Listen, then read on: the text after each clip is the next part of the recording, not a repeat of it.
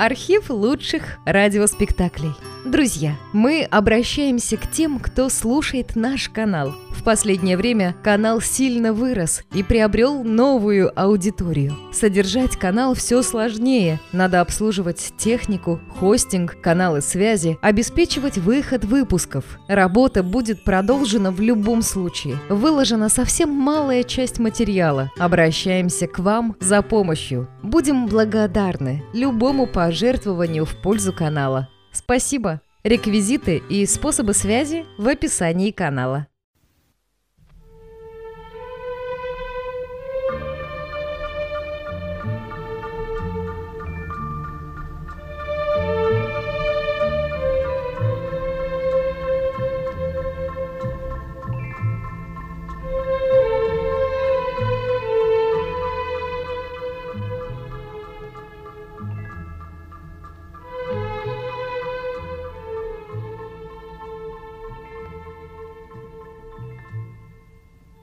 Почему в тот вечер Малуэн вышел из дома в плохом настроении?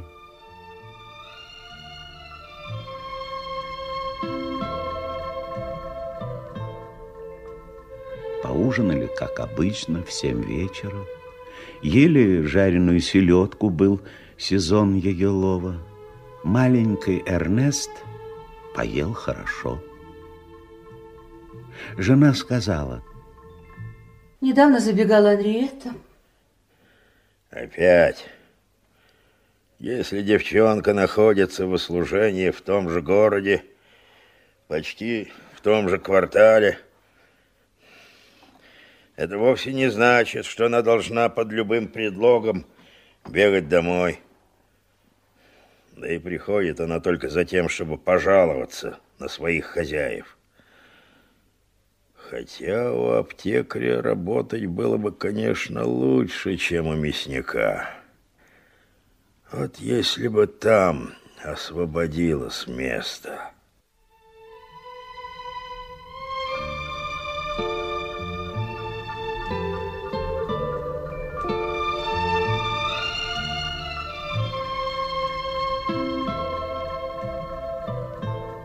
Все это было не так уж важно. Но Малуэн ушел из дома не в духе.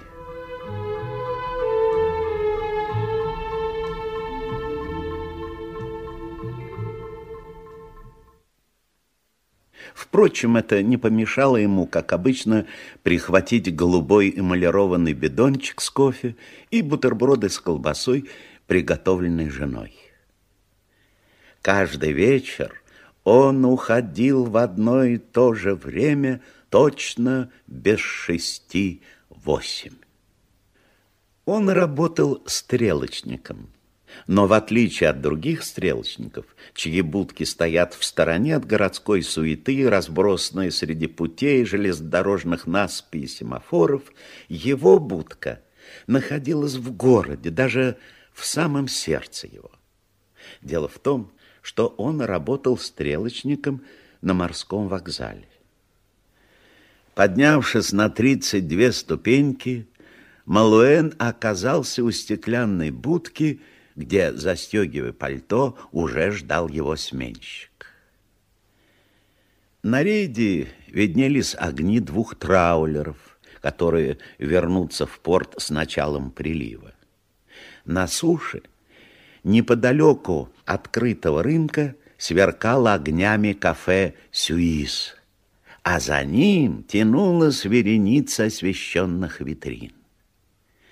Поблизости, рядом с его застекленной будкой, было темно и тихо, если не считать разрисованной двери кабаре Молен Руж, куда только что прошли музыканты.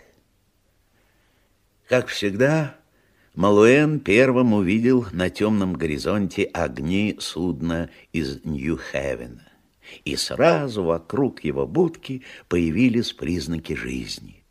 Малуэн знал, что поезд покинет железнодорожный вокзал Дьепа задолго до того, как дым парохода окутает гавань. Естественно, что он занимался поездом, но невольно продолжал наблюдать за тем, что происходило вокруг. В частности, заметил, как в Мулен-Руж направилась камелия, закашлялась у входа, постоял немного и открыл дверь. Начинался самый короткий отрезок ночи. Малуэн налил себе кофе, поглядывая на проходивших внизу людей. Как обычно, вход загородили, чтобы пассажиры не смогли пройти без таможенного досмотра.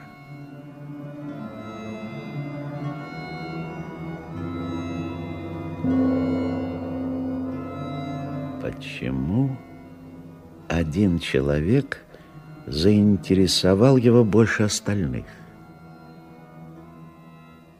Он пришел со стороны города и стоял по другую сторону загородки, как раз под будкой Малуэна. На этом человеке было серое пальто, серая фетровая шляпа, кожаные перчатки. Он э, курил сигарету. Это все, что Малуэн рассмотрел.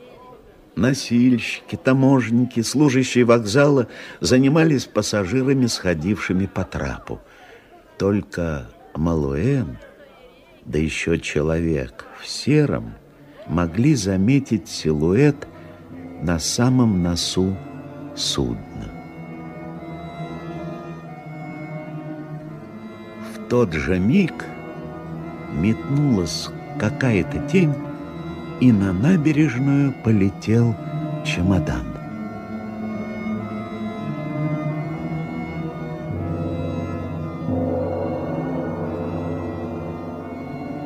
По точности броска это было нечто примечательное, ну просто акробатический номер. Пролетев метров пятьдесят, чемодан очутился по другую сторону ограды, и незнакомец в серой шляпе, пришедший из города, как ни в чем не бывало, уже держал его в руке, продолжая курить сигарету. Он мог уйти, никому бы и в голову не пришло его задержать, но он остался на месте. В нескольких шагах от скорого поезда, как обыкновенный пассажир, ожидавший приятеля. Интересно, что это не провозят тайком? Впрочем, меня это не касается. Так уж заведено. Малуэн часто разговаривал сам с собой, и тогда ему казалось, что он не один в будке. А, вот и он тот, кто бросил чемодан человеку в серой шляпе. Хм, все очень просто. Они в сговоре. Человек из Лондона кинул чемодан сообщнику и теперь направляется к нему. Сейчас они пожмут друг другу руки, а потом, наверное, уедут поездом. Но нет. Оба они пересекли улицу и вошли в Мулен-Руж. Сам не зная почему, Малуэн следил за Мулен-Руж, за его разноцветными окнами, в которых мелькали тени танцующих. Ха. Может, камелия выйдет с одним из тех двух? Нет, они выходят без нее. Держу пари, сейчас они начнут дележ. Но те двое, вместо того, чтобы направиться к городу, пересекли улицу, подъездные пути и забрались в самое пустынное место на набережной. Это вызвало у Малуэна улыбку. О нем, Малуэне, никто и не думал. Никому не приходило в голову, что там, наверху, в стеклянной будке, где горит красноватый свет, сидит человек и все видит. Он отвернулся на миг, чтобы взять чашку с кофе и отпить глоток. За это время он, наверное, что-то упустил в поведении незнакомцев, потому что, когда он снова взглянул на них, то увидел, что худой верзила в бежевом плаще, который приехал из Лондона, с удивительной быстротой бьет по лицу своего спутника. Бил он правой рукой, не выпуская чемодана из левой. Припав лицом к стеклу, Малуэн видел, что тот, которого бьют, стоит у самой кромки набережной и вот-вот упадет в воду. Другой это знал и с расчетом наносил удары. Но он, очевидно, не мог предвидеть, что его жертва, падая инстинктивно, вцепится в чемодан и потянет его за собой. Раздался всплеск, затем второй, более слабый. Первым упал человек, затем чемодан. Худой верзила, торопливо оглянувшись, склонился над водой.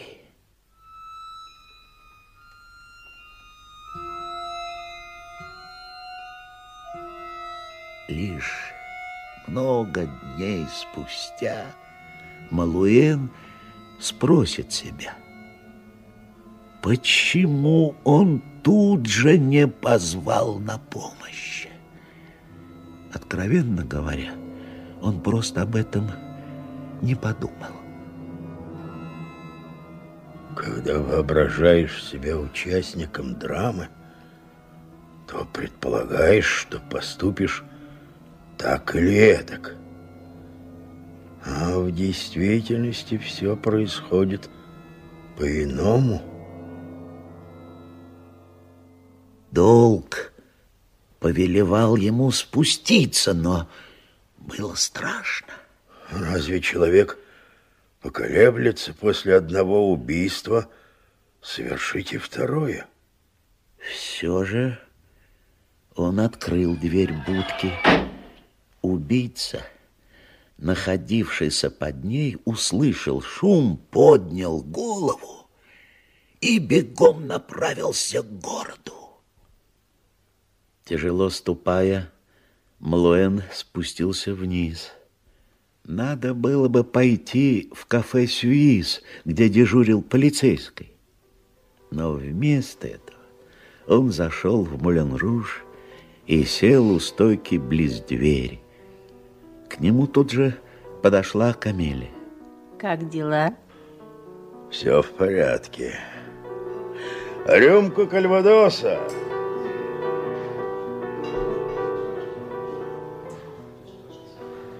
В глубине зала кружилось несколько пар. Настроение было тяжелое. Малуэн припомнил, что уже из дома вышел не в духе. Ну, тут дело было куда серьезнее. Он не позвал сразу на помощь. И это, конечно, поставит ему вину.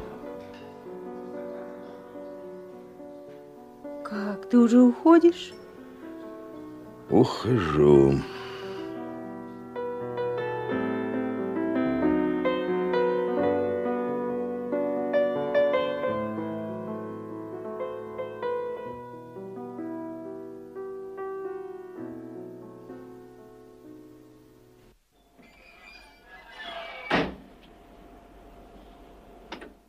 Вернувшись в будку, Малуэн взглянул на пульт сигналов и открыл третий путь, который запросили для товарных вагонов.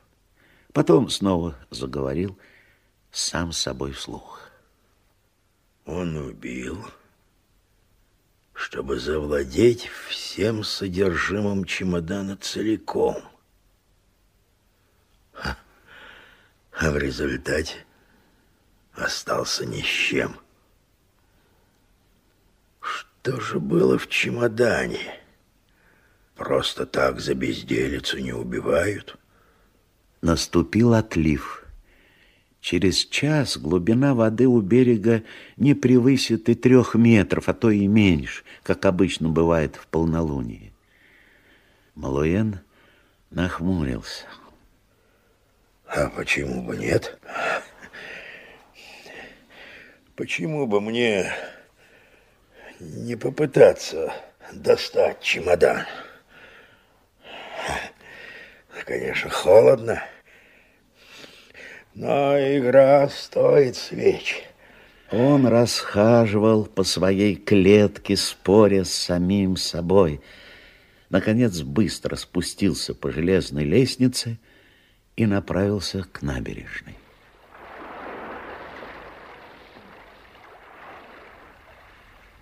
Он нырнул раз, второй, третий. Руки напряженно прощупывали теплое дно. В четвертый раз он нашел старый стальной кабель. И лишь в пятый, когда уже стал испытывать чувство страха, наткнулся на чемодан.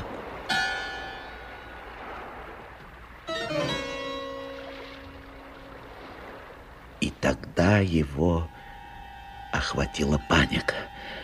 Он сожалел о том, что сделал. Что будет, если его заметят?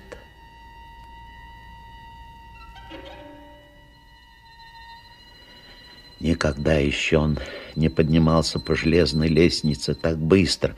Из чемодана текла вода.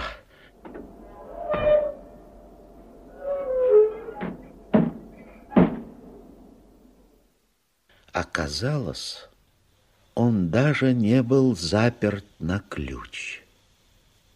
Когда Малуэн поднял крышку, то сперва увидел что-то мягкое, мокрое, бесформенную кучу. Он сунул руку поглубже и извлек банкноты. Малуэну и раньше доводилось видеть десятифунтовые билеты, но здесь речь шла не о десяти или пятидесяти банкнотах.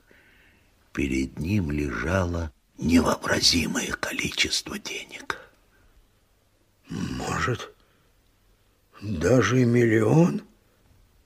Присев к столу, Малуэн принялся считать купюры откладывая десятифунтовые в одну сторону, пятифунтовые в другую, затем, вынув ручку, занялся умножением и сложением и получил сумму в пятьсот сорок тысяч фунтов.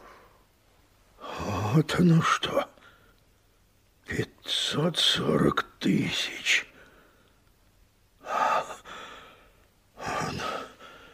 Ну и дела. Малуэн спокойно стал обертывать пачки денег в серую бумагу. Потом сложил их в чемодан и спрятал в своем шкафчике. Но все же он был несколько смущен. Он боялся признать деньги своими. Малуэн снова подошел к стеклянной стенке будки. Светало. Двое мужчин беседовали по ту сторону гавани и привлекли его внимание. Один из них — рыбак Батист — имел привычку расставлять удочки в самом порту и вдоль причалов. Его ялик, окрашенный в зеленый цвет, назывался Божья благодать. Собеседник Батиста был в бежевом плаще, высокой и худой. Да это же убийца. Видно, ночью ему было не до сна, и он бродил по городу. Что это он говорит Батисту? Неужели собирается нанять его, чтобы вместе с ним прощупать багром дно гавани? Последующие события могли развернуться и так. Малуэн спокойно вернулся бы домой и никогда больше не встретился бы с человеком из Лондона. Видел он его лишь ночью да ранним утром, и то издалека, так что были все основания считать, что он даже не знает его в лицо. Однако пока Малуэн шел вдоль гавани и пересекал железнодорожный мост, направляясь к дому, зеленый ялик Батиста повернул прямо к рыбному рынку, а человек из Лондона, сделанным безразличием, направился к месту, куда ялик должен был пристать. У Малуэна еще и тогда была возможность пройти мимо, но как на грех он остановился, чтобы посмотреть на огромного ската, а когда поднял голову, то перед его глазами оказалось зеленое пятно моря, на переднем плане виднелся бежевый плащ, а за ним голубой силуэт Батиста, гребущего кормовым веслом. А ведь он дал себе слово пройти рынок очень быстро, никуда не сворачивая с тротуара. Но теперь уже было поздно. Широко расставив ноги с трубкой в зубах, Малуэн делал вид, что загляделся на море. Но краешком глаза он не упускал из поля зрения бежевый силуэт справа. Вид у него отчаявшийся. Кто он по профессии, угадать трудно. Во всяком случае, не рабочий. Одежда на нем такая, как на большинстве англичан-путешественников. Мягкая шляпа, плащ хорошего качества. Но его нельзя принять и за служащего. Внезапно Малуэну пришла в голову мысль, быть может, безосновательная, но она соответствовала первому впечатлению. Незнакомец похож на тех, кто работает в мюзик-холле или в цирке, фокусник, чревовещатель или даже акробат. Тем временем Батист причалил свой ялик. Пока рыбак выбирался на набережную, голова англичанина чуть повернулась, и впервые скрестились два взгляда. Встревоженный, удивленные, неспособные оторваться один от другого. И тут Малуэна обуял ужас, боязнь всего и всех, а убийцу охватил страх перед этим железнодорожником, неподвижно стоящим на набережной. Малуэн подумал. Ни в коем случае нельзя смотреть на будку. Убийца сразу же догадается. И, конечно, тут же посмотрел вверх, не сомневаясь, что тот проследит за его взглядом. Он узнает мою форменную фуражку и... Глаза англичанина немедленно взметнулись к фуражке. Малуэн бросился прочь, расталкивая рыночную толпу и бежал до тех пор, пока не очутился по ту сторону крытого рынка. Когда Малуэн оглянулся, человека в бежевом плаще уже не было видно.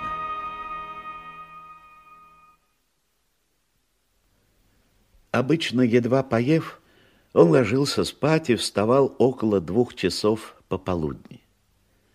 В этот день, провалявшись без сна час постели, он встал и начал одеваться. Еще лежа в постели с закрытыми глазами, он думал о морских течениях и вел подсчеты. После того, как тело упало в воду, Примерно еще два часа продолжался отлив, а значит, труп был унесен в открытое море. Это был не первый утопленник в Дьепе, и когда хорошо знаешь порт, нетрудно почти точно определить, где тело будет выброшено. Малуэн зашнуровал ботинки и вышел на улицу. Покуривая трубку, он медленно прошелся по Приморскому бульвару, спустился на пляж.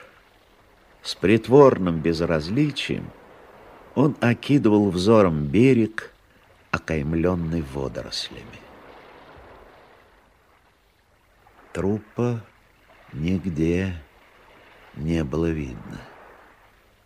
Малуэн повернул обратно и, поднимаясь по лестнице, нос к носу столкнулся с клоуном. Так он теперь мысленно называл человека из Лондона. Как и утром, взгляды их скрестились. В глазах англичанина застыл испуг. Малуэн смутился, он тут же отвернулся к морю. Услышав удаляющиеся шаги, резко обернулся. Человек из Лондона был уже далеко.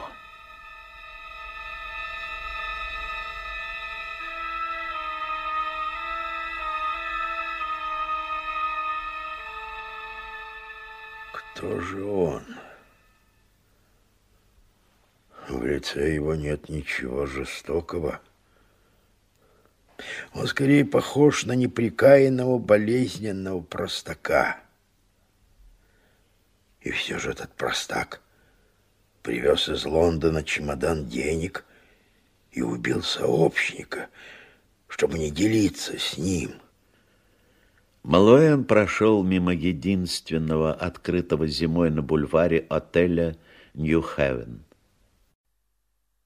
Бесцельно побродив по улицам, он, наконец, устроился в уголке кафе «Сюиз», где, по крайней мере, можно было послушать магнитофонные записи. В противоположном углу сидела нарядно одетая камелия с лисой вокруг шеи. Она кивнула ему.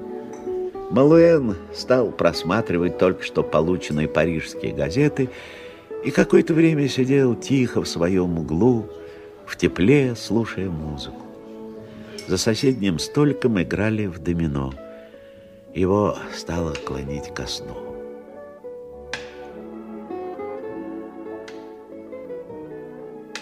Открылась дверь, и до этого момента она открывалась раз двадцать, но тут он вдруг резко поднял голову и увидел клоуна.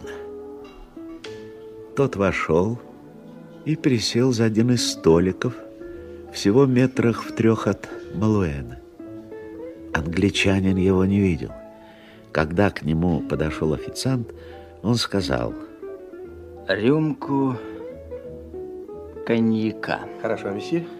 Клоун мог в любую минуту повернуть голову и заметить Малуэна но этому помешала Камелия. Она решительно подсела к англичанину. Где твой приятель? Он назначил мне свидание на четыре, а сейчас уже около пяти. Не знаю. Э, думаю, он уехал в Париж. А что ему там делать в Париже? А почем я знаю? Тедди меня не посвящал во все свои дела. Официант! Да, месье? М, Ты уверен, что Тедди нет в Диеппе? Можно было подумать, что Камелия заподозрила что-то недоброе. Она смотрела на англичанина недоверчиво. Отвернувшись от Камелии, человек из Лондона увидел стрелочника, и в глазах его отразился ужас. К их столику подошел официант. Пять с половиной франков, считая рюмку вода. Жозеф, если меня будут спрашивать, скажи, что я не могла больше ждать. А вечером меня можно будет застать в Мулен-Руш. Хорошо, мадам. Англичанин уплатил, не глядя на стрелочника, и вышел через другую дверь, чтобы не поворачиваться к нему лицом.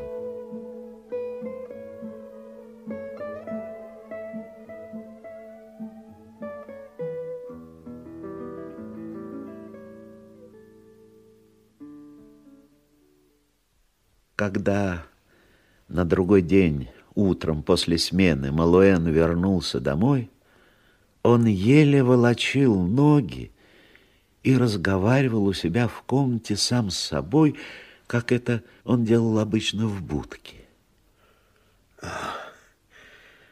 Неужто мне сегодня не заснуть? Крадучись, будто собираясь сделать что-то дурное, он, сняв ботинки, босиком подошел к окну и рывком распахнул его.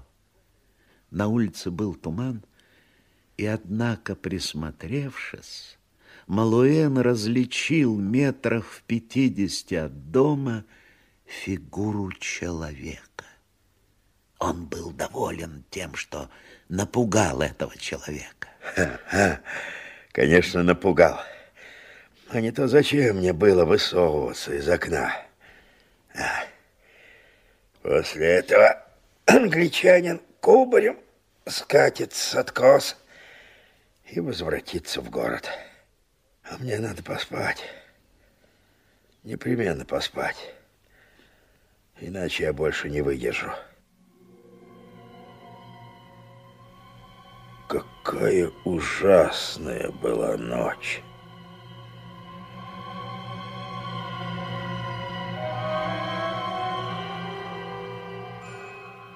Ведь ничего ужасного не произошло, ничего заслуживающего внимания.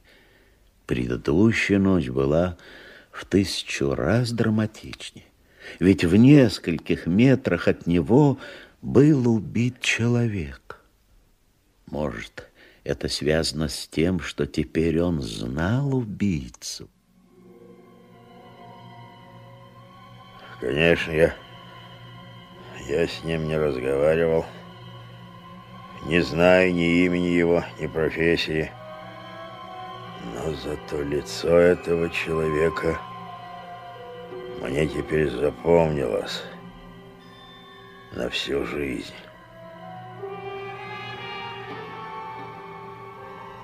Какая ужасная была ночь.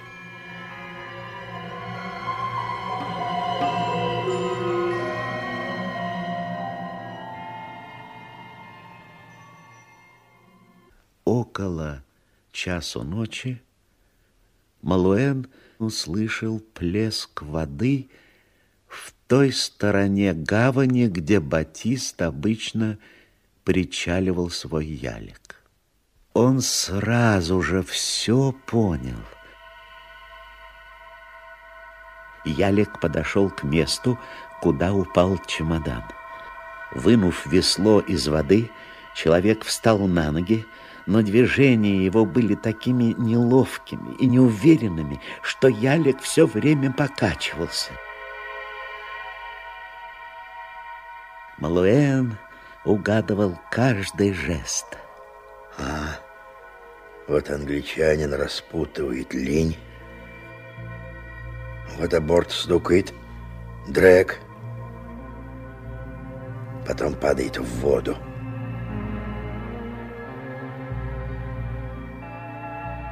Малуэн стоял у окна, сдерживая дыхание, чтобы не упустить ни звука. Ни на один миг он не вспомнил об убитом, который его не интересовал. Малуэн ведь даже не разглядел его. Заметил только пальто и шляпу. Да и к тому же мертвому, поскольку он мертв, чемодан не нужен. А вот клоуну он, видно, нужен до зареза. Ведь только минувшей ночью он совершил преступление на этом самом месте. Но вместо того, чтобы с первым же поездом или судном покинуть Дьеп, он пытается найти чемодан. Вот до чего ему нужны деньги. А что, если ему просто не на что уехать отсюда? Нервы Малуэна стали сдавать. В четыре часа утра он с радостью отдал бы половину банкнот, лишь бы увидеть, что Ялик отошел. И все же когда в четверть пятого услышал всплеск воды от весла и понял, что Божья благодать пересекает гавань, он ощутил пустоту. Его охватило беспокойство. Разглядеть ялик ему не удалось из-за тумана. Только звуки помогали разбираться в том, что происходит. Сперва раздался звон цепи, когда человек причалил суденышко. Затем его шаги по набережной, по железнодорожному мосту, снова по набережной. Кажется, идет сюда. И как подошел к подножию башни, так и есть. Лестница задрожала. Значит, он уже поднимается. Малуэн затаил дыхание, оружия у него не было. А если бы и было, то ни за что на свете он не стал бы стрелять в человека из Лондона. Почему? Он и сам не мог бы сказать. Если он поднимется, я отдам ему чемодан. Какую-то часть он мне выделит за труды. Англичанин поднялся еще на две ступеньки. Малуэну хотелось закричать, а ведь он был сильным мужчиной. Но нет, клоун отпустил перила, пошел прочь. Гравий скрипел под его подошвами.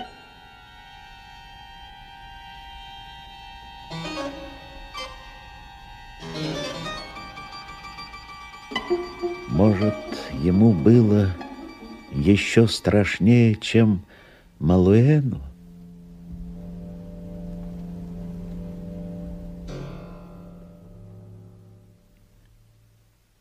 Ночь близилась к концу. Еще самая большая час темноты, один час, в течение которого Малуэн не будет знать, что делает тот, другой. Клоун исчез, растворился в тумане. Малуэн открыл путь вагоном со свежим уловом. Когда он в последний раз подбросил уголь в печку, уже рассвело. Он посмотрел на свой шкафчик, убедился, что ключ у него в кармане, и стал спускаться по лестнице навстречу сменщику. Едва он миновал морской вокзал, как заметил у края тротуара клоуна. Клоун его ждал. Казалось, вот-вот он шагнет навстречу и заговорит. Малуэн не убежал бы, не сделал бы ни одного жеста, чтобы защитить себя.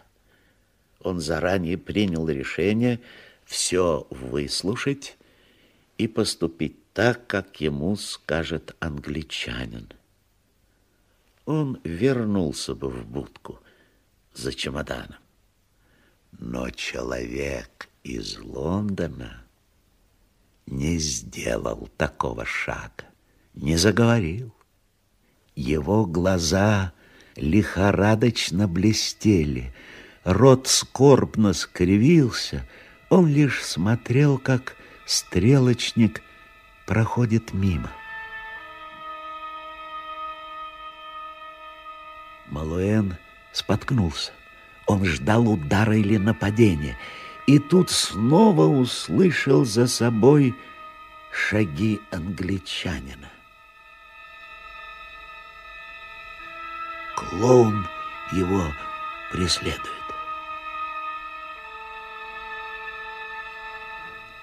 Малуэн был разбит, опустошен, подавлен и все же ему нужно было все обдумать. Да-да, обдумать.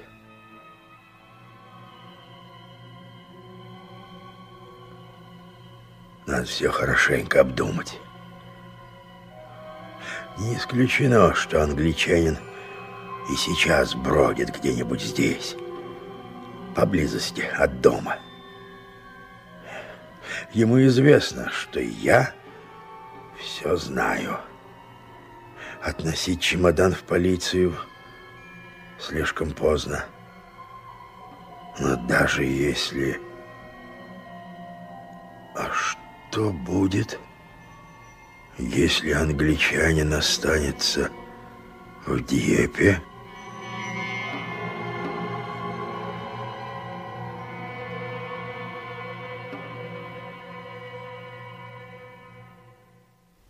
Малуэн встал с кровати и отворил окно так же резко, как в первый раз, но никого не увидел. Теперь за пеленой тумана угадывался желтоватый диск солнца. Накануне в это время Малуэн против обыкновения был на улице. И, может, потому, что это было для него непривычно, он сохранил приятные воспоминания от своего бесцельного шатания. Легче думать на улице, среди шума толпы, находясь в движении. Мелочи не заслоняют главного. Он стал одеваться. Спускаясь с гавани, он убеждал себя, что нужно хорошенько подумать.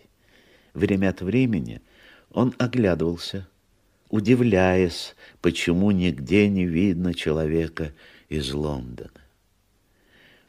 Было примерно половина пятого, когда Малуэн увидел, наконец, англичанина, выходившего из почтового отделения. Малуэн ускорил шаги, чтобы следовать за клоуном на расстоянии, и оба пошли вдоль витрин. Англичанин шел быстро. У антикварной лавки он свернул направо. Дальше идти было некуда. Короткий переулок вел к дамбе неподалеку от отеля Нью-Хевен. Широкий вестибюль отеля был обставлен стульями, креслами, вешалками. В плетеном кресле сидел мужчина с мягкой шляпой на коленях. Человек этот заметил – как из темноты вынурнула фигура в бежевом плаще. Хозяйка, занятая каким-то счетом, со своего места ничего не могла видеть, но у нее была способность узнавать людей по походке. А вот и месье Браун. Добрый вечер, мадам Дюпре. Добрый вечер. Рад встретиться с вами, мистер Браун. Ваш друг появился, как только вы ушли, месье Браун. Но при таком тумане он предпочел не разыскивать вас в городе, а подождать. Хотите, я зажгу свет в салоне? Вам там будет удобнее. Благодарю вас, мадам Дюпре. Вы удивлены? Встречи со мной, мистер Браун. Я солгу, если скажу, что не предполагал найти вас в Диеппе. Прошу вас, садитесь.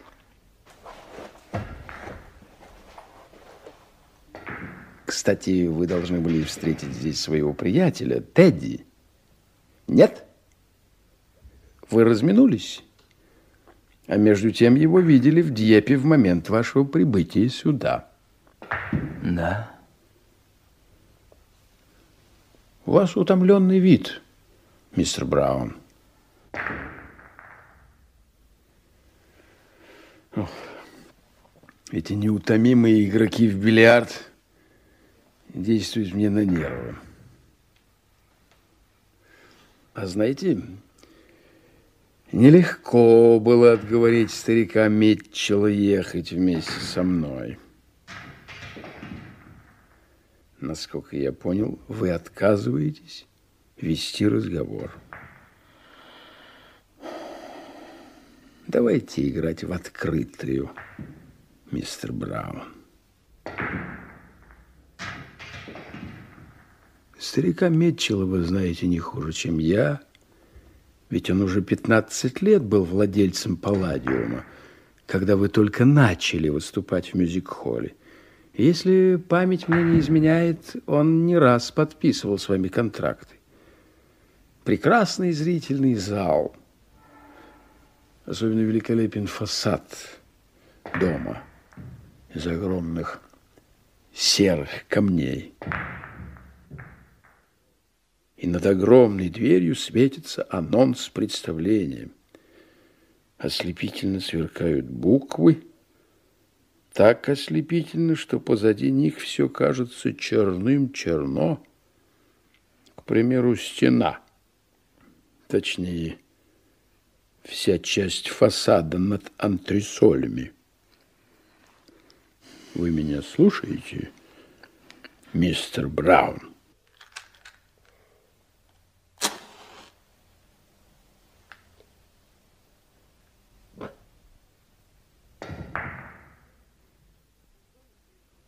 Вам известен и рабочий кабинет Митчелла, не так ли? На самом верху, под крышей, на уровне карниза, нависшего над залом. И, наконец, вам известно, мистер Браун, что в субботу на той неделе Митчелл решил продать свое заведение одной из кинокомпаний. Вам, очевидно, также известно, что продажа состоялась около трех часов дня в кабинете Митча. И покупатели тут же передали ему задаток в 500 тысяч фунтов. Вы меня слушаете? Говорят, что Митчелл пошел на это лишь для того, чтобы дать приданные дочери, но нас это не касается. Займемся событиями субботнего дня и вечера.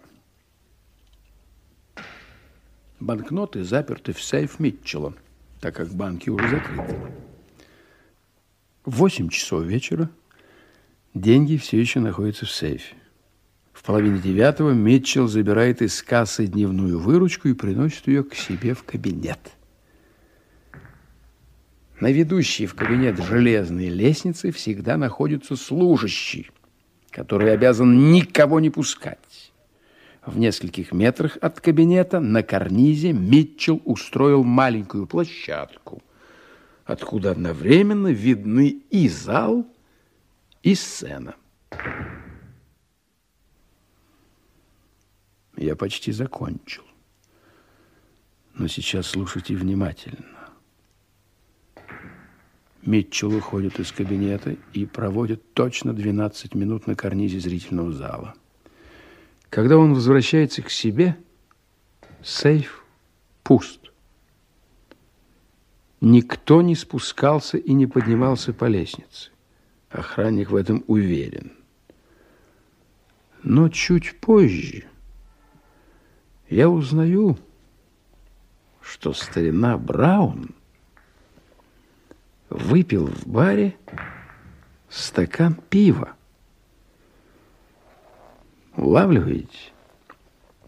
Попасть в кабинет Митчелла можно только с фасада, то есть поднимаясь вертикально по стене, используя швы между камнями.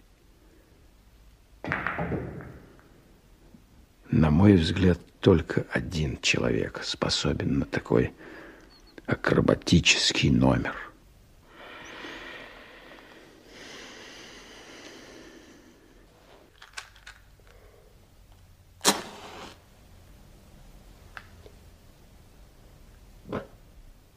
А теперь я перехожу к своей миссии. Папаша Митчелл неплохой человек. Он пригласил меня к себе в кабинет и сказал, что и не думает о наказании вора. Но во что бы то ни стало, хочет вернуть свои деньги, хотя бы часть их. Понятно? И знаете, мистер Браун, что ответил бедняге Митчеллу я, инспектор Мольсон? Вот что я сказал. Попытаюсь встретиться с феноменом, которого мы в Скотланд-Ярде зовем неудачником. Он самый ловкий человек из всех живущих на земле. Он не раз разгуливал по стенам с такой же легкостью, как муха.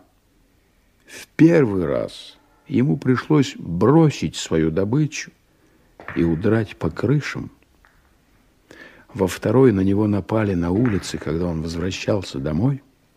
А в третий украденные ценности оказались фальшивыми. И потом я добавил, если я застану его дома в Нью-Хевене, в обществе его очаровательной жены, матери двух ребятишек, переговоры будут легкими. Ведь, по сути, неудачник и мухи не обидит. Но если до того, как я пожму ему руку, он успеет встретиться с неким Тедди, то все станет намного труднее. Кстати, вы видели Тедди?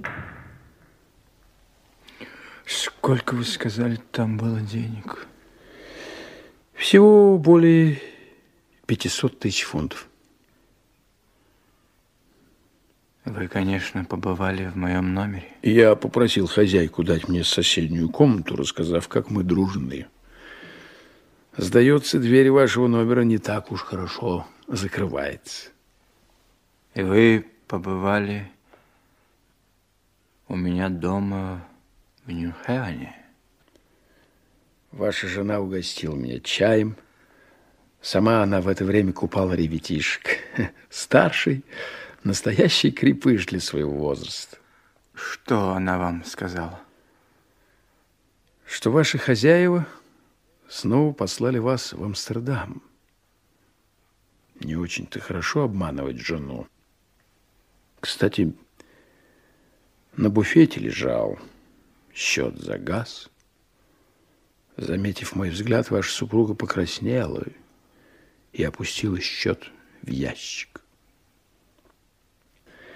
Итак, что мне сказать старине Митчеллу? Э, я могу подняться к себе в номер. Извините, я вынужден проверить, нет ли у вас с собой оружия. Так, так, Можете идти. Я жду вас в холле.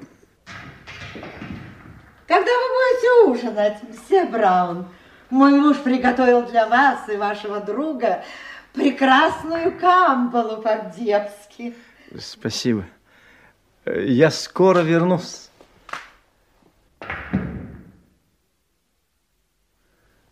Вы уверены, что второго выхода нет? Что вы хотите этим сказать? Из-за этих игроков ничего не слышно.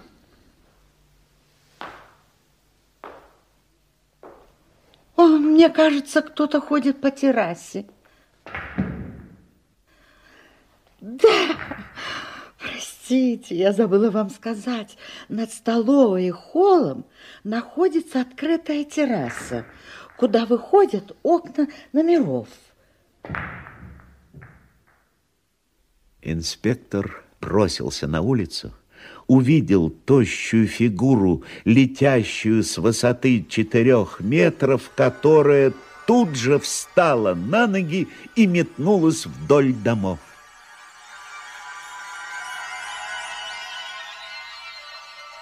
Преследовать Брауна было бесполезно. В отеле «Нью-Хевен» инспектор Скотланд-Ярда Моллисон сидел в одиночестве за столом, накрытым на две персоны, и неторопливо ужинал. С других столов на него поглядывали с любопытством и одновременно с уважением.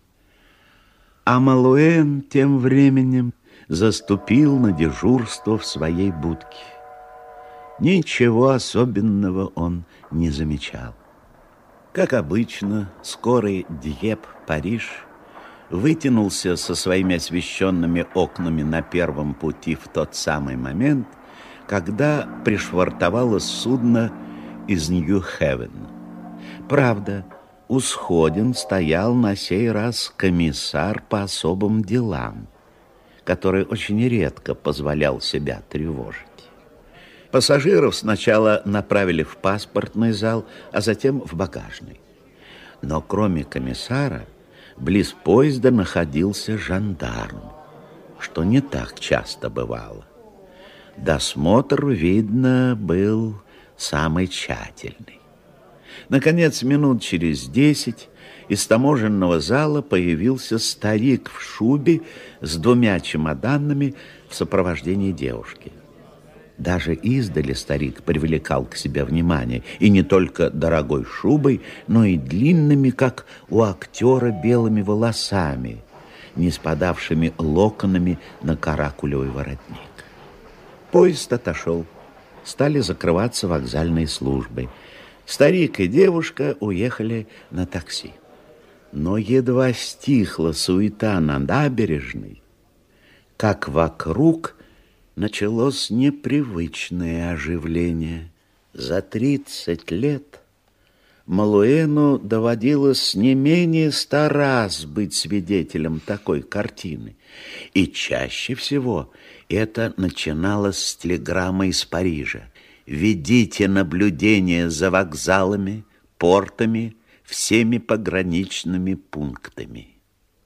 На этот раз операция была поставлена на широкую ногу. Малуэн видел только ее малую часть, но был уверен, что сети раскинуты по всему городу. Не человек ли? Из Лондона они ищут. Сомнения окончательно исчезли, когда на тротуаре появилась новая фигура. Тут уж нельзя было ошибиться. Вновь пришедший во всем походил на английского детектива, которые время от времени высаживались в Дьепе для расследования или наблюдения, и по неделе, а то и по две, простаивали у сходин каждого прибывшего судна.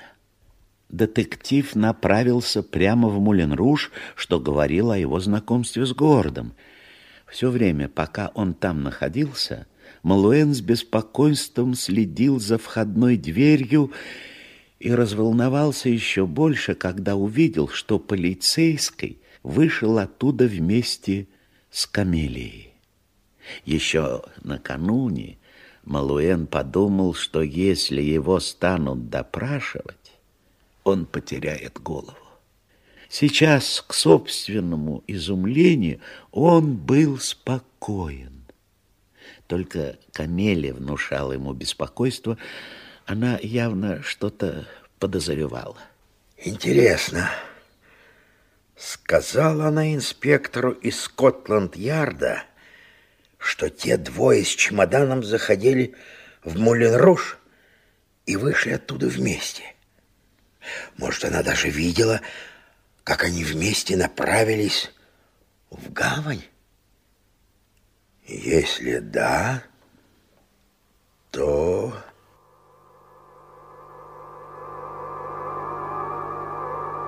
Малуен весь сжался, предчувствуя, что рано или поздно инспектор бросит взгляд вверх и... Ему стало жутко. Минут пять он смотрел отрешенно на набережную. Наконец, решившись, тщательно закрыл окно, набил углем печку, помешав кочергой, чтобы лучше разгорелось пламя. У него достало мужество присесть к столу, вытянуть ноги и набить трубку. Теперь он не видел, что происходило на набережной. С трудом различал крыши ближайших домов, а вскоре стекла будки запотели, посерели, затем побелели, словно от иния. Только трое стрелочников знали этот секрет.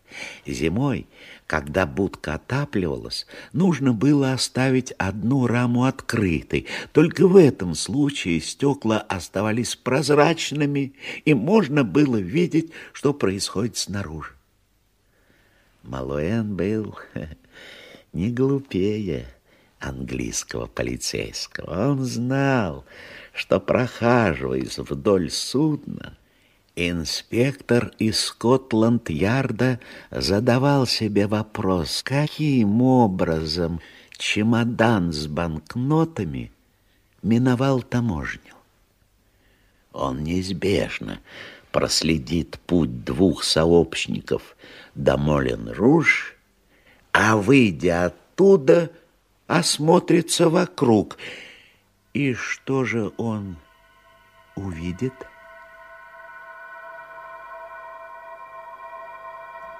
Стеклянную будку.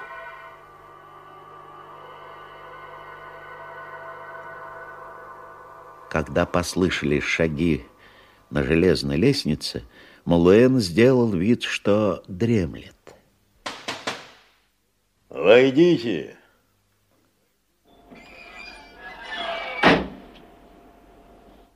Что вам здесь нужно? Я инспектор Мольсом из Скотланд-Ярда. Мне хотелось бы у вас кое-что узнать. А разве мы в Англии? Да, но я работаю в контакте с французской полицией. Чем вы это можете доказать? Если вам так хочется, я могу позвать комиссара по особым делам. Но, право же, в этом нет смысла. Я задам вам только пару вопросов. Эти рамы всегда закрыты? Всегда. Как же вы поступаете, чтобы видеть вагоны? А делаю так же, как и вы сейчас вытирая стекло рукой. В последние ночи вы ничего не замечали необычного? А что вы называете необычным? Ничего. Благодарю вас. Пожалуйста.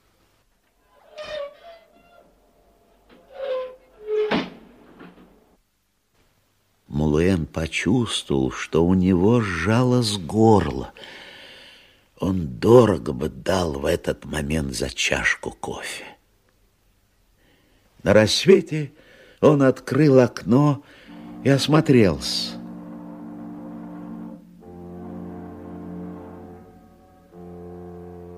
Около рынка из автомобиля выходили люди. Малуэн узнал среди прибывших капитана порта и морского комиссара. Через несколько минут от причалов отошли портовые суда, на каждый из них поднялось по три человека, и Малуэну не понадобились дальнейшие наблюдения, чтобы все понять. Такие сцены повторялись периодически. Всякий раз, когда не удавалось обнаружить тело утопленника, с лодок проводились поиски с помощью багров и кошек. Но где же человек из Лондона?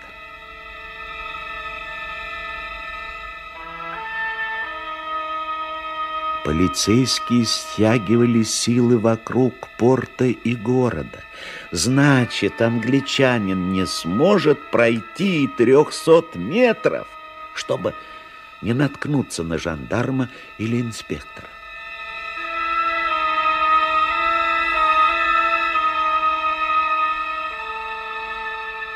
К тому же у него, судя по всему, не было денег, и ему не на что было даже купить еды. Тут Малуэн спросил себя. Будь я на его месте, куда бы я спрятался?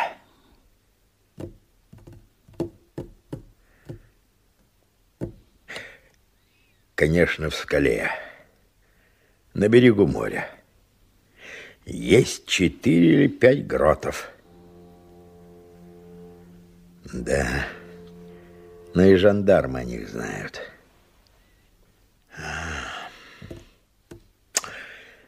Отвязать баркас и выйти в море. А, бесполезно. Все порты предупреждены.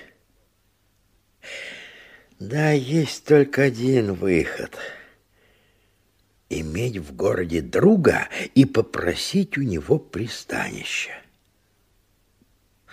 Но, но англичанин ни с кем, кроме Камелии, не разговаривал, а она явно на него сердится. Его поймают. Его поймают.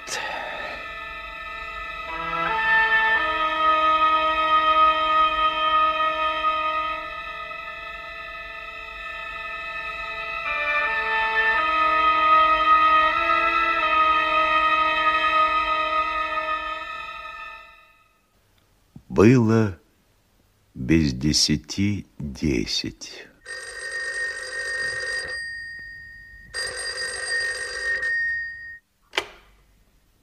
Алло? Да, отель Нью-Хевен? Нет, мсье, не могу. Позвоните, пожалуйста, через 10 минут. Уверяю вас, это, но это невозможно. Что вы сказали? Ах, извините, месье капитан, но я в самом деле не имею права. Инспектор всю ночь провел на улице. Да, он пошел спать и распорядился не будить его до 10 часов. Не беспокойтесь непременно.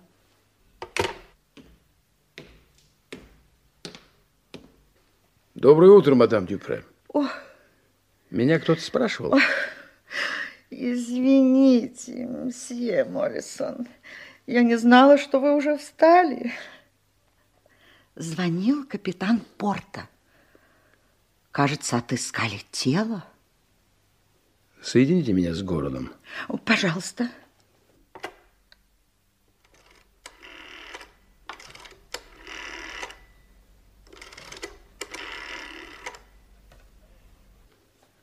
Алло. Кабинет начальника порта, будьте любезны. Да, это я. Где? Ясно. Рано или поздно это должно было случиться. Зная Брауна, вы бы поняли. Тедди был его злым гением. Он заставлял его делать то одно, то другое, и никогда Брауну ничего не перепадало. Угу. Якобы по воле случая. Хорошо. Сейчас буду. Благодарю вас, мадам Дюпре. Простите, мсье Моллисон, э, позвольте спросить, не нашли мсье Брауна? Почему Брауна? Я подумала, я сама не знаю. Но мне показалось, что... Э, Найден труп. Труп человека, которого убил ваш мсье Браун. О, о, боже, боже мой. Покраснев, хозяйка отеля посмотрела на кресло, в котором любил сидеть Браун. Кресло стояло в двух метрах от нее. Они часто с Брауном переговаривались. Она даже спросила как-то, не женат ли мсье Браун, и тот молча показал свое обручальное кольцо. Мадам Дюпре считала, что внешность у него изысканная. Во-первых, потому что он высокий и худой, а во-вторых, иностранец был очень печален. После ухода Моллисона в отеле сразу стало как-то неуютно.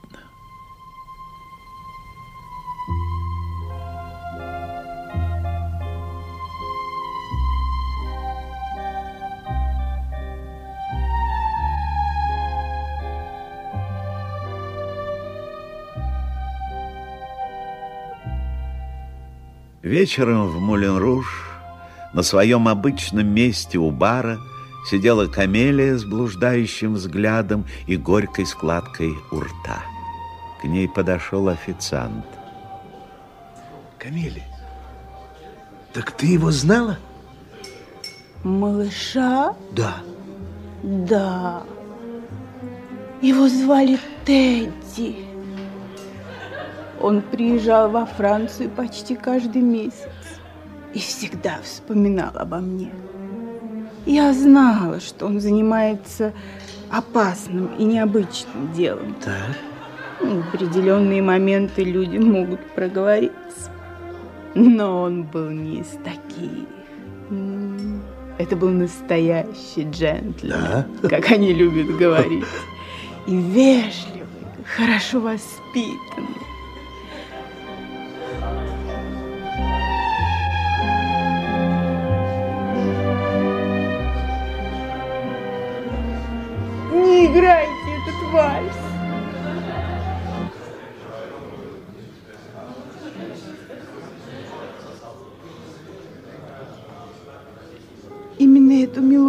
Играли, когда он был здесь в последний раз, с тем худым верзилой. Так, так, так, так.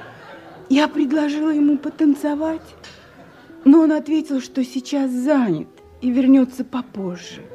Мне не понравилось лицо его товарища. Я тихо сказала Тедди, остерегайся своего дружка. У меня всегда бывает предчувствие.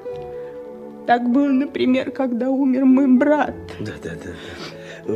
Ну, а что же было дальше? И тут Тедди мне подмигнул. Они выпили три или четыре рюмки виски. Бармен должен помнить. И они ушли. Я танцевала с ДД а на душе было тоскливо. Я словно чувствовала, что Тедди не вернется. Ну, ну, ну, ну, успокойся. На следующий день я два или три раза встречала его дружка. Так. Даже говорила с ним. Но я еще ничего не знала. А я все думаю, где бы это убийца мог укрыться?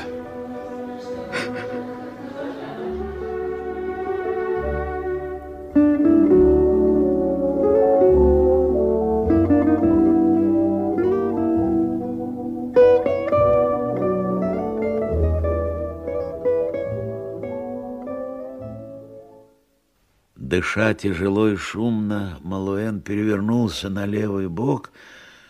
Он с трудом осознал, что находится в своей постели и проспал уже примерно час. Он слышал, как открывалась входная дверь. Кто-то, видно, выходил из дома. Потом на кухне послышались женские голоса, шушуканье. Еще я видела жандарма на скале. Наверное, кого-то ищут. Ты уверена, что заперла дверь на ключ? Ну, я так сделала ненарочно.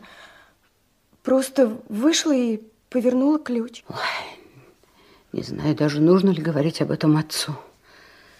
Понятия не имею, что с ним творится в последние дни. Вчера и позавчера он почти не спал. Слышишь? Вот а теперь встает. Так рассказать ему? Посмотрим сперва, в каком он настроении. О каких таких секретах вы шепчетесь все утро? Опять капусту варишь? Я хотела приготовить что-нибудь из крабов. Ну и что же? Самое время, ведь был отлив. Анриета вполне успела бы их наловить. Да, папа, сейчас я тебе все объясню. В прошлый раз ты, наверное, забыл запереть сарай. Что ты болтаешь? Уверяю тебя, дверь была не заперта.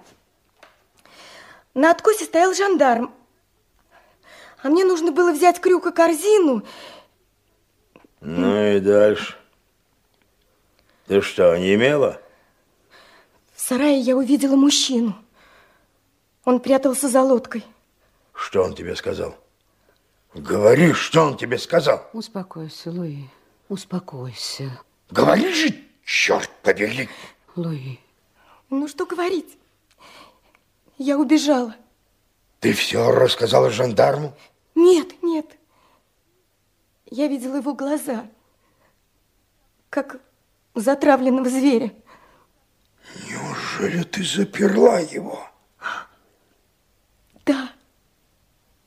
Как же так? Как ты могла? Что ты собираешься делать, Луи? Слушайте, обе вы будете молчать, ясно? Я не потерплю, чтобы вы совали нос куда не следует. А теперь занимайтесь своими бабьими делами. Так оно будет лучше.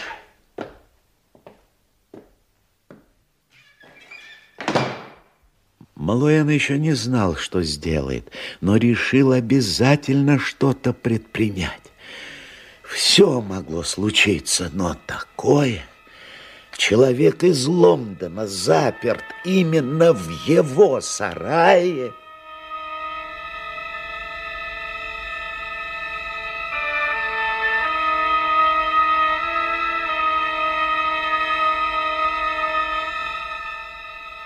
Без особого плана он пошел в город. Казалось, о Брауне он не думает. Он не хотел, не хотел о нем думать.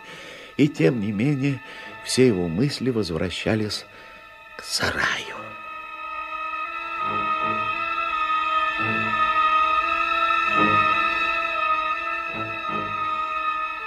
Перед его взором стоял Браун мятом плаще, поношенном костюме, стоптанных ботинках. Вспомнилась заметка в местной газете, где была изложена вся эта история. Репортеру, видно, удалось разговорить инспектора Моллисона, так как газета сообщала сведения о прошлом Брауна, приводила все подробности ограбления Палладиума и даже поместила фотографию старика Митчелла и его дочери Евы, выходящих из отеля Нью-Хевен. Оказалось, что это был тот самый старик в шубе с длинными белыми волосами, которого он видел ночью на набережной. В довершение всего в конце газетной заметки была фраза, которая врезалась Малуэну в память. Браун имеет жену и двух детей, которые живут в Нью-Хевене и, по всей видимости, ничего еще не знают.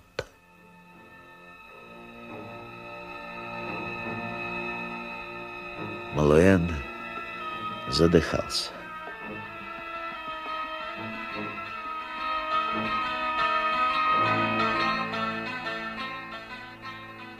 Он чувствовал, что должен что-то сделать.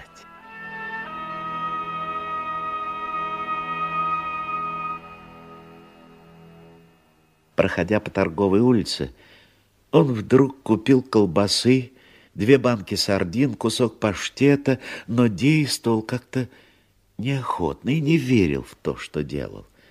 Потом двинулся по направлению к дому. Но вместо того, чтобы подняться по крутой тропе, пошел низом к сараю.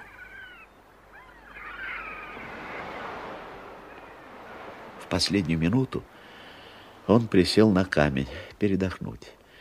Его дом совсем рядом, он стоит на скале, словно игрушечный. Из трубы вьется дым. Эрнест, наверное, завтракает перед уходом в школу. Анриета, видно, спит ей, бедняжке, так редко выпадает случай понежиться в постель. Пора кончать передышку. Не оставаться же весь день здесь, на камне. Малуэн зашагал к сараю с тем внешне спокойным видом, за которым скрывается страх.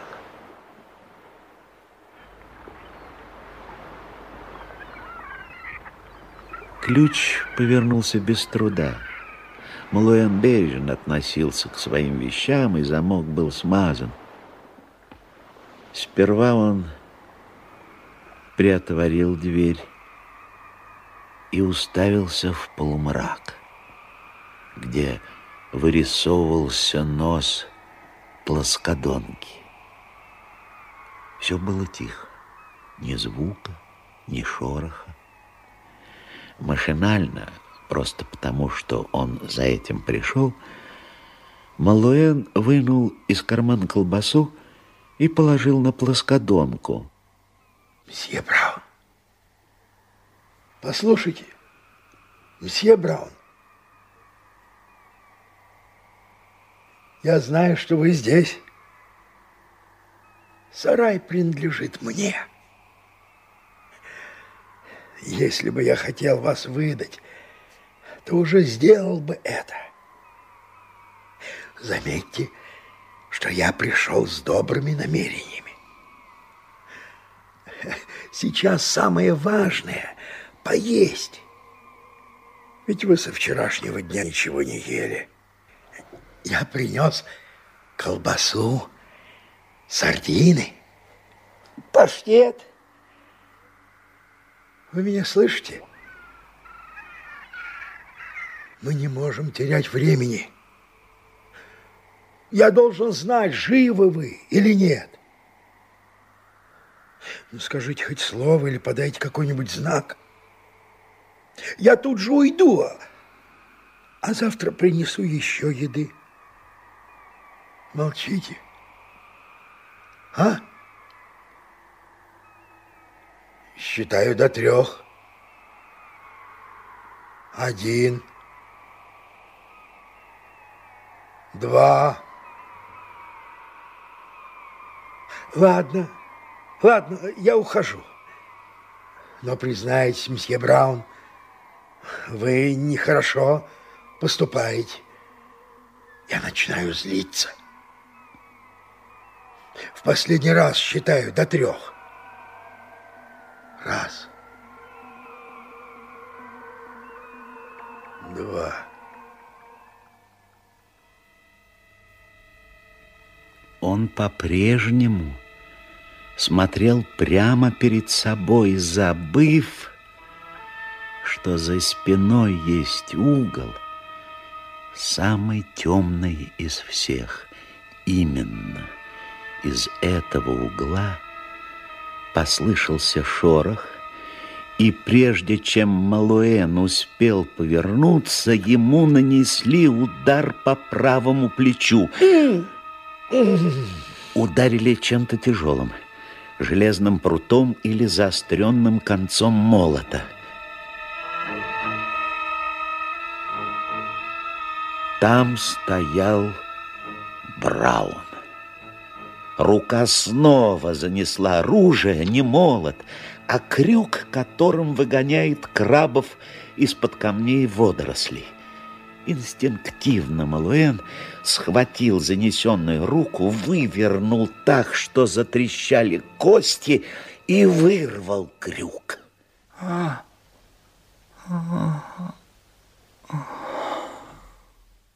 Он смотрел на сморщившегося от боли человека. Тот весь напрягся, готовясь к прыжку.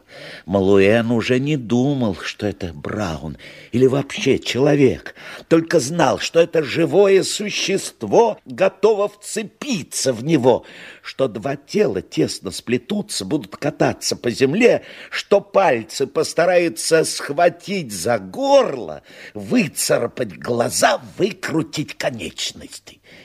И тогда быстро и точно – Малуэн ударил. Получай. Браун упал лицом вниз. И Малуэн, не выдержав, бросился на колени. Простите, простите. Я не нарочно это сделал. Вы знаете сами, что я не хотел. Мсье Браун, мсье Браун, ну, ну, ну, ну скажите же что-нибудь. Я схожу за врачом. Он вас вылечит. Я верну ваш чемодан, помогу бежать. Ну, ради всего святого. Признайтесь хотя бы, что вы первым начали. Я же принес вам поесть мсье Бра. Человек из Лондона не шевелился.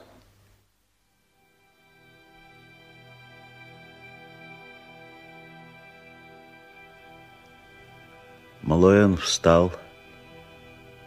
Ужасающее спокойствие охватило его. Такого он еще никогда не испытывал спокойствия, равносильной пустоте. Он действовал, как любой другой человек, но прекрасно чувствовал, что уже не похож на других. Он перешагнул неведомую границу и сам не знал, в какой момент это произошло.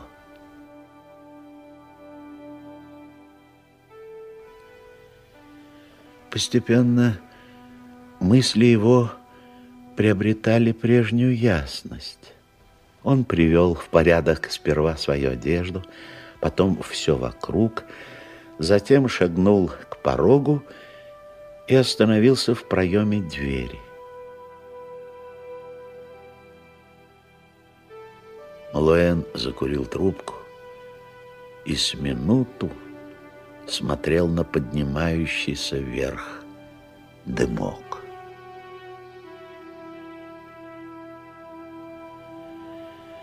Больше делать было нечего. Отныне вообще уже нечего будет делать. И с трубкой в зубах, ощущая боль в плече, он бездумно стоял в дверях.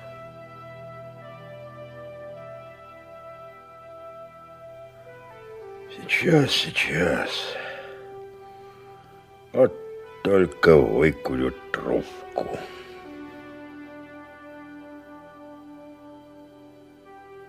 Много всего предстояло. Но об этом еще будет время подумать. Торопиться нечего. Ведь это касается только его одного.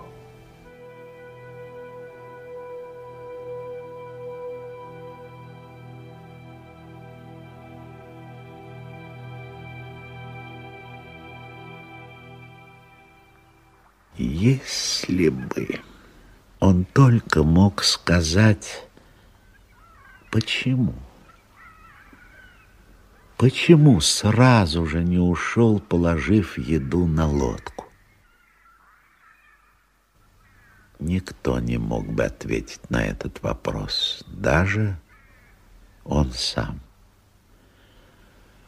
Но он-то знал, что здесь кроется загадка. Трубка погасла, а он все еще стоял. Свежий воздух обмывал лицо,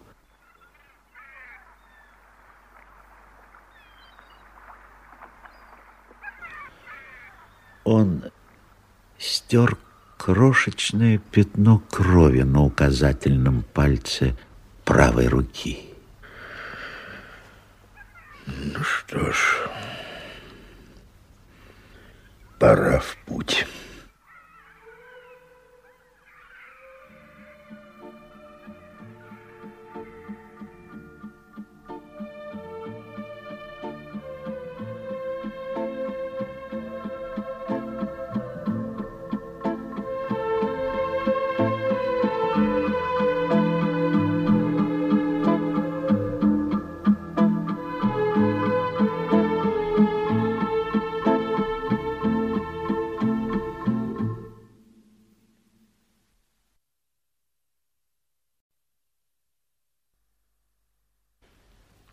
А в это самое время старый Митчелл ожидал в столовой отеля Нью-Хевен завтрака.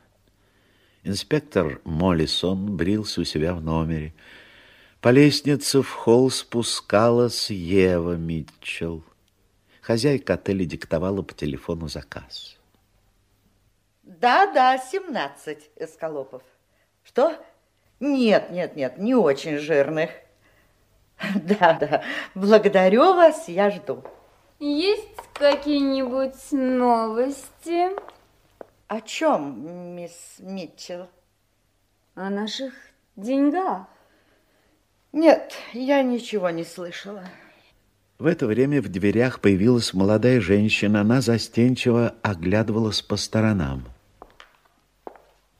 Вам нужен номер? Простите, нет, нет, нет, я хотела узнать... Миссис Браун, если не ошибаюсь, я мисс Митчелл. Это я вас вызвала телеграммой. Я не понимаю. Нет ли у вас вестей от мужа? Нет. Нет, он должен быть в Роттердаме. Когда пришла ваша телеграмма, я подумал, что с ним произошел несчастный случай. А чем, по вашему мнению, занимается мистер Браун? Разъезжается реклама театрального грима и париков, производимых одной французской фирмой. Если он так сказал вам, то солгал. Муж ваш грабитель.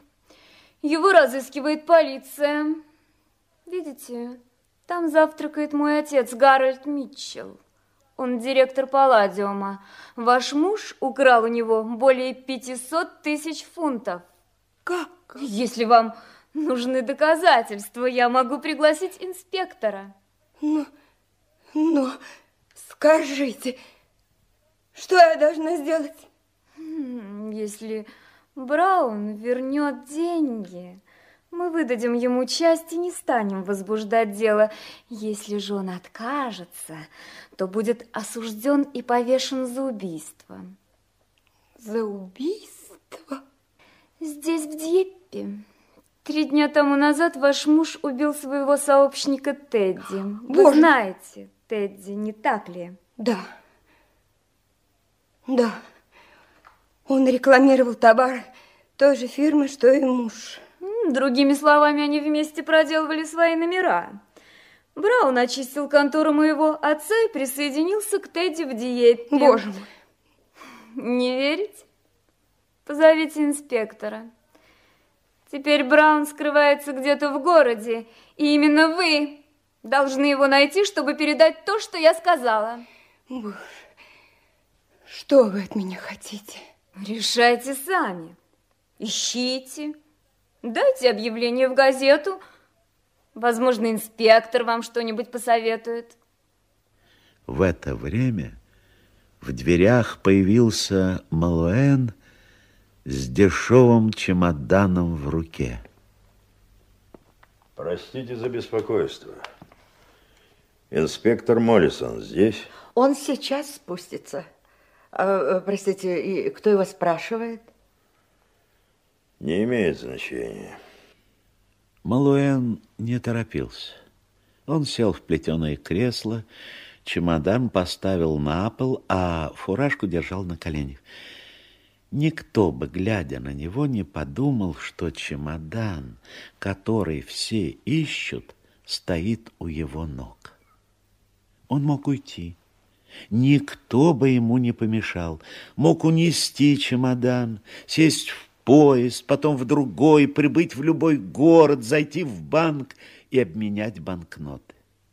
Достаточно было протянуть руку, поднять чемодан – и выйти на солнце. Он мог также оставить чемодан на месте, где он, возможно, пролежал бы день-два, пока прислуге не пришло бы в голову заглянуть в него.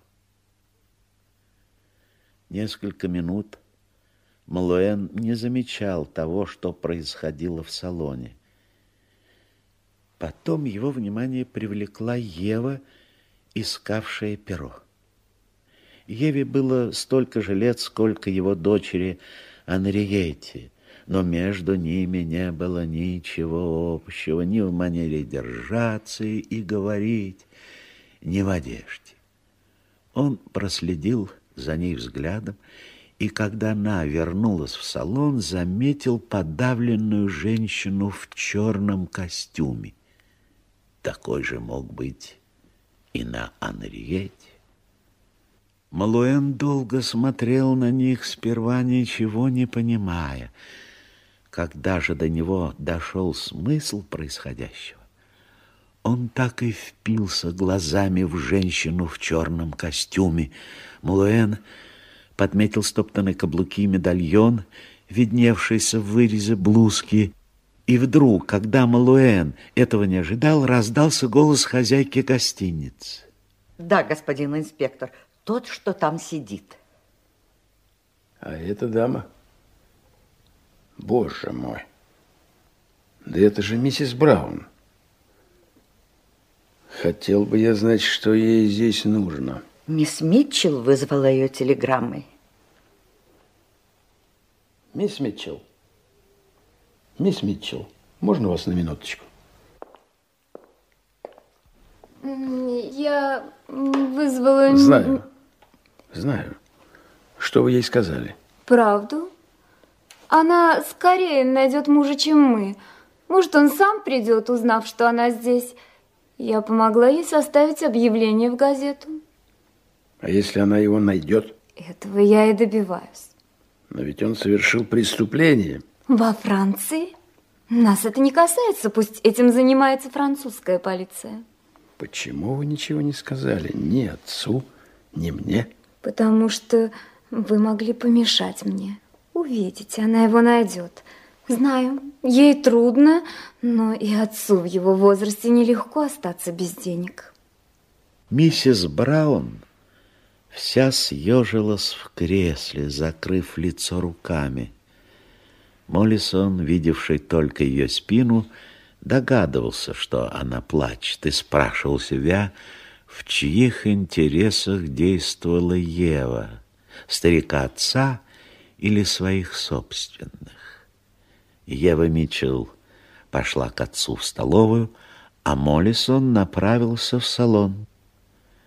Миссис Браун подняла голову на шум шагов. Ах, Это вы. Неужели это все правда? Правда. Браун в тяжелом положении. Раньше ему угрожала только тюрьма, но теперь...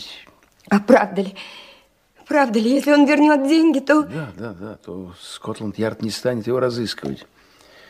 Им займется французская полиция. И тогда уже все будет зависеть от Брауна. На кого вы оставили мальчиков? Мальчика и девочку. За ними присмотрит соседка. Ну, скажите, скажите, что я должна делать? Самое мудрое, вероятно, это ходить по городу, заглядывая в самые уединенные места. Дьеп невелик. Есть шанс, что Браун вас заметит. Простите, меня ждут. Еще и теперь у Малуэна было время. При желании он мог сказать, что нашел чемодан. Но миссис Браун, стоя в дверях, не отрывала от него вопрошающего взгляда, в котором уже читалось отчаяние. Вы хотели поговорить со мной? Вот чемодан с деньгами. Малуэн вынул из кармана носовой платок и вытер лоб. Я только что убил Брауна. Где? У себя в сарае. Это далеко? По ту сторону гавни. В двух шагах от моего дома. Сами увидите. Так. Мистер Митчелл, нашлись ваши деньги? Митчелл оставил завтрак и направился в холл, пропустив вперед дочь. Старик взял чемодан, положил его на стол и начал неторопливо раскладывать на нем стопки банкнот. Потом поднял голову, взглянул на Малуэна, взял один билет, подумав, добавил второй и протянул ему. Митчелл удивился, когда стрелочник отрицательно покачал головой. И, решив, что этого недостаточно, присоединил третий билет. Малуэн молча смотрел на него. Тогда Молисон тронул его за плечо, и они пошли. За ними пошла миссис Браун, и по ее виду было ясно, что она не отстанет. Они почти не говорили, но миссис Браун уже все поняла. Она не кричала, не угрожала, ничем не выдала муку, хотя догадалась, куда они идут.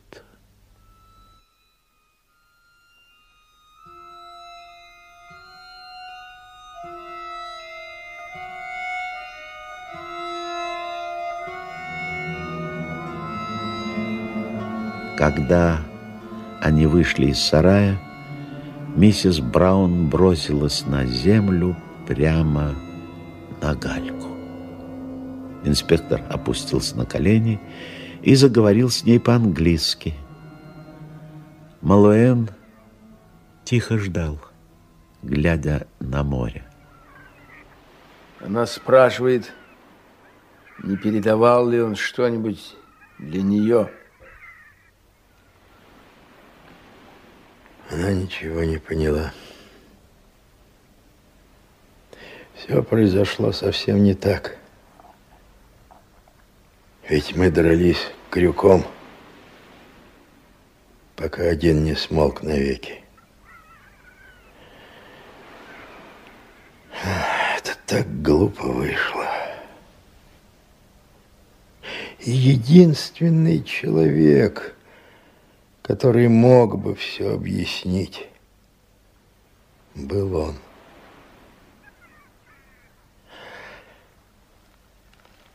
Пошли. Куда вы хотите идти? В полицию. Зачем? Ха. А куда же мне еще идти?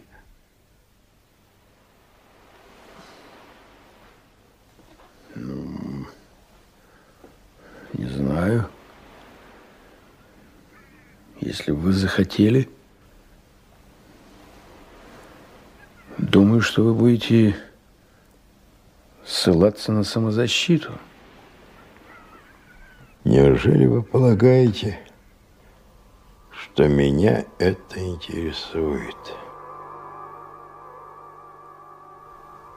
Неужели повсюду он будет наталкиваться на стену?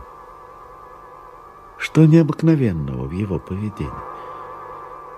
Произошла катастрофа, какая может случиться в любой день. Порой это несчастный случай или кораблекрушение, иногда преступление. Не все ли равно? Браун мертв.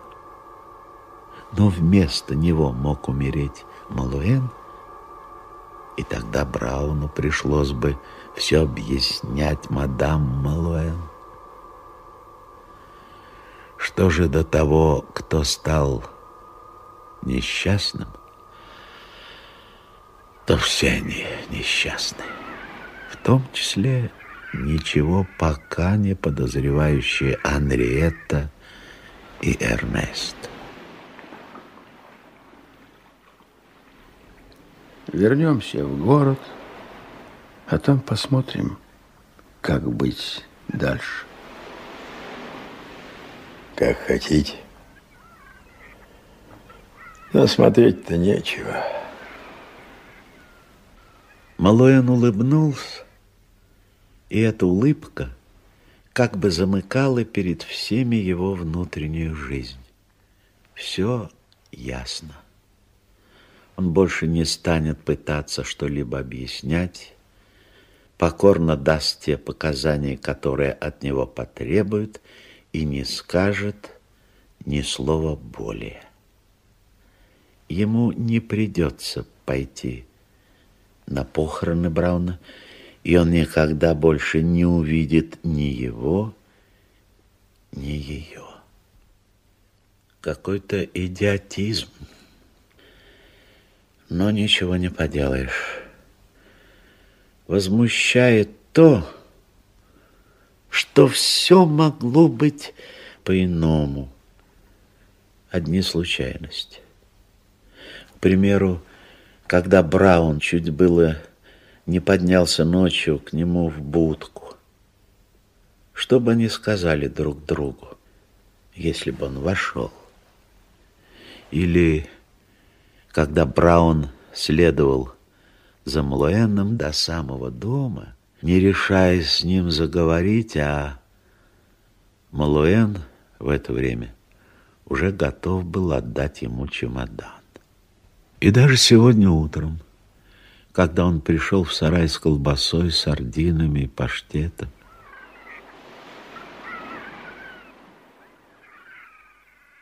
что сказали бы они друг другу? Что порешили бы? Как бы жили потом?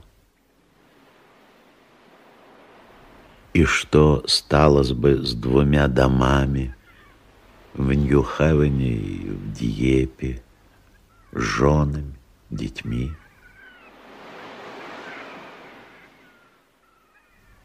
Да, это было невозможно. Что именно невозможно?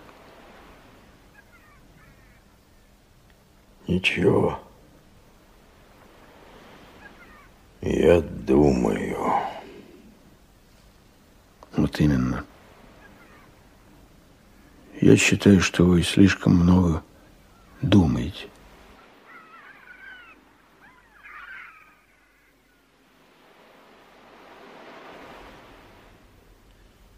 Когда Малуэна приговорили к пяти годам заключения, жена и дочь с плачем бросились к нему в объятия, а он, поцеловав их, стал оглядываться, словно искал кого-то.